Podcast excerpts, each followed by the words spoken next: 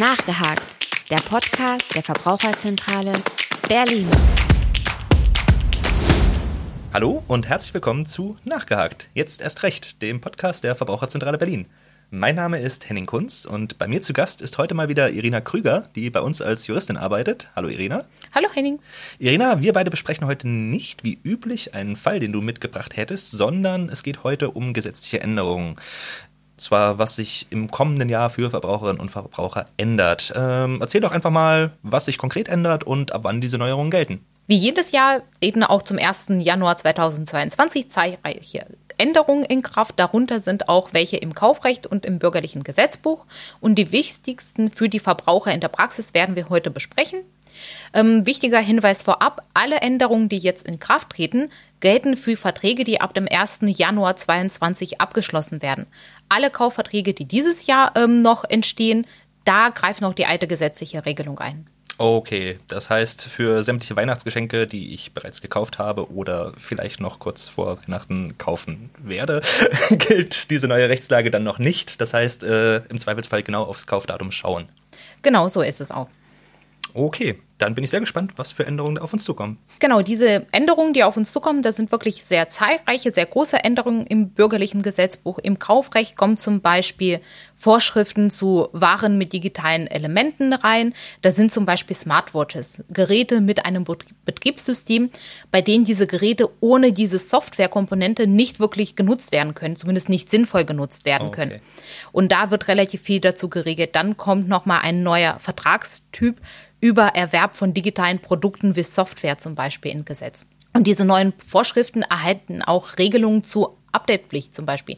Wie lange muss so etwas gelten? Wann habe ich die Updatepflicht und welche Pflichten hat weiterhin da auch noch zusätzlich der Verkäufer in diesen oh. Verträgen? Okay, wenn ich das richtig verstehe, dann bedeutet das im Endeffekt, dass wir als Käufer dann auch einen Anspruch auf Updates haben. Wie lange müsste ich denn Updates konkret bekommen. Also allein aus Nachhaltigkeitsaspekten ist es ja durchaus äh, zu begrüßen, wenn man da eine relativ lange Pflicht für die Hersteller hat. Ansonsten habe ich jetzt am Ende ein technisch einwandfreies Gerät, was ich aber nicht wirklich nutzen kann, weil das Gerät wegen der veralteten Software dann einfach nicht mehr so funktioniert, wie es sollte.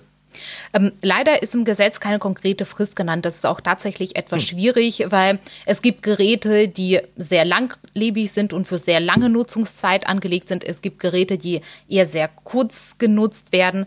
Und zum anderen kommt es auch darauf an, auf Art und Zweck der Ware, auf die Umstände beim Vertragsschluss an und auf die Vertragsart. Hier wird sich tatsächlich ähm, die Praxis dann zeigen, wie lang diese Fristen sind. Da bin ich sehr gespannt, welche Kriterien auch vor allem für die Bewertung der Update-Pflicht Pflicht herausgearbeitet werden. Okay. Ich würde auch gleich zu der zweiten Veränderung kommen. Das wird nämlich der Begriff des Mangels sich im Kaufvertrag verändern. Und vor allem die wichtige Vorschrift ist hier die Vorschrift zur negativen Beschaffenheitsvereinbarung. Wunderschöner Begriff. Äh, typischer Juristenbegriff. Vielleicht erklärst du mir und unseren Zuhörerinnen und Zuhörern an der Stelle dann doch mal etwas konkreter, worum es dabei geht. Ähm, negative Beschaffenheitsvereinbarung ist, so wie das Wort es sagt, Vereinbarungen, die zum Nachteil für mich als Käufer von dem normalen Zustand abweichen sollen.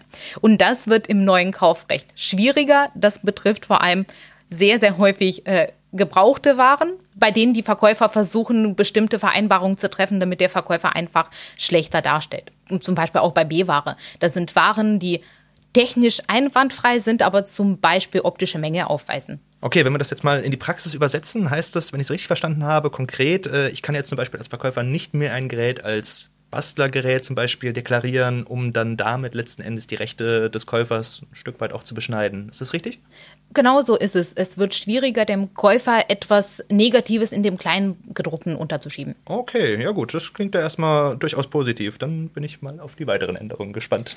Ähm, eine weitere wichtige Änderung ist, das Recht zur Nacherfüllung wird ähm, neu geregelt und zum ganz, ganz wichtige Teil davon ist, ähm, dass zum einen der Versuch für die Nacherfüllung. Bis jetzt musste man immer zweimal äh, zum Beispiel reparieren lassen, das Gerät, bis man zurücktreten oder mindern konnte und den Kaufpreis damit zurückverlangen konnte. Ab jetzt, ab dem 1. Januar, muss man das nur einmal machen. Das heißt, ich muss dann nicht noch ein zweites Mal dem Verkäufer die Möglichkeit geben, meine Sache in Ordnung zu bringen. Okay, das heißt, einmal reparieren und wenn es dann immer noch nicht funktioniert, dann kriege ich auch definitiv mein Geld zurück. Genau, so ist es. Dann weiterhin war es auch früher wichtig, dass man eine konkrete Frist für die Nacherfüllung setzt. Zum Beispiel, ich habe einen Mangel, ich muss dem Verkäufer es anzeigen und dann auch eine konkrete Frist setzen. Und jetzt fällt auch dieses Erfordernis weg. Das heißt, es reicht vollkommen aus, wenn ich sage, Verkäufer, mein Gerät ist mangelhaft, bitte repariere es.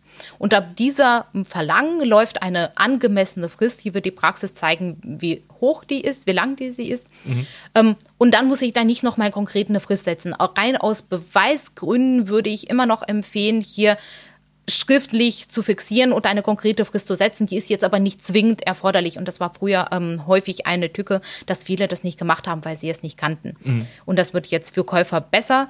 Okay, das scheint mir wirklich eine Verbesserung zu sein. Und im Zweifelsfall kommt man ja doch auch etwas leichter an sein Geld ran. Wunderbar.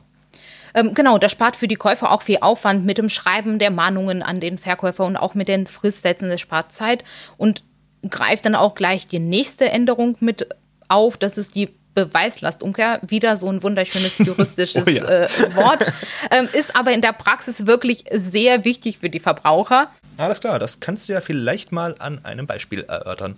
Ein Beispiel, äh, ich kaufe ein Smartphone. Mhm. Es in den ersten zwei Monaten funktioniert das auch ganz normal und in Ordnung und dann fängt es an, irgendwelche Macken zu entwickeln. Zum mhm. Beispiel, es geht immer wieder aus ohne einen erkennbaren Grund. Und hier ist es so, dass ich als Käufer beweisen muss, dass der das Gerät, Smartphone, mangelhaft ist. Und das ist noch relativ leicht, weil es geht aus. Es ist nicht normal. ja. Also es ist relativ einfach. Ergibt Sinn. Äh, gibt Sinn. Und dann ist es so, dass ich beim Verkaufsgüterkauf, das sind Verträge, die ich als Verbraucher mit einem Unternehmer abschließe, ist es so, dass ich als Käufer in den ersten sechs Monaten nur diesen Mangel beweisen muss und nicht, dass ich es den Mangel nicht verursacht habe. Und diese Frist von sechs Monaten wird ab 1. Januar auf zwölf Monate ausgeweitet und dann muss ich erst ab dem 13. Monat beweisen, dass der Mangel nicht durch mich verursacht wurde, sondern irgendwie von Anfang an in dem Gerät angelegt war, zum Beispiel durch irgendwelche Materialfehler. Und das wird tatsächlich in der Praxis schwierig, weil die meisten von uns sind keine Techniker und ohne Sachverständigen funktioniert es nicht. Okay, das heißt, wenn da was kaputt geht, sollte man es idealerweise im ersten Jahr reklamieren. Ansonsten könnte es tatsächlich schwierig sein. Aber in diesem Jahr habe ich jetzt wirklich die Möglichkeit, das problemlos und ohne irgendwie beweisen zu müssen, dass ich daran schuld bin, das zurückzugeben. Genau, so ist es. Und vor allem, das ist ja auch für die Fälle relevant, bei denen sich der Verkäufer querstellt. Und mhm. da hat man diese Erleichterung, weil man da wirklich, selbst wenn man vor Gericht sitzt, hat man sehr geringe Risiken, weil diese Beweispflicht nicht bei einem selbst liegt, sondern bei dem Verkäufer. Okay, gut, das ist tatsächlich von großem Vorteil für die Verbraucher, würde ich sagen. Sind tatsächlich einige Veränderungen. Ähm, wer sich das jetzt nochmal genauer anschauen möchte, kann das sicherlich auch bei uns auf der Internetseite tun. Internetartikel zum neuen Kaufrecht haben wir euch natürlich auch in der Beschreibung verlinkt. Ähm, ich hoffe, dass wir den Zuhörerinnen und Zuhörern mit dieser Folge einen kleinen Einblick in die neuen Regelungen geben konnten und äh, da auch ein paar ganz schöne Nachrichten für die Verbraucherinnen und Verbraucher dabei waren. Irina, vielen Dank für diese kurze Übersicht. Äh, vielen Dank auch an unsere Zuhörerinnen und Zuhörer fürs Zuhören und bis zum nächsten Mal. Nachgehakt, der Podcast der Verbraucherzentrale Berlin.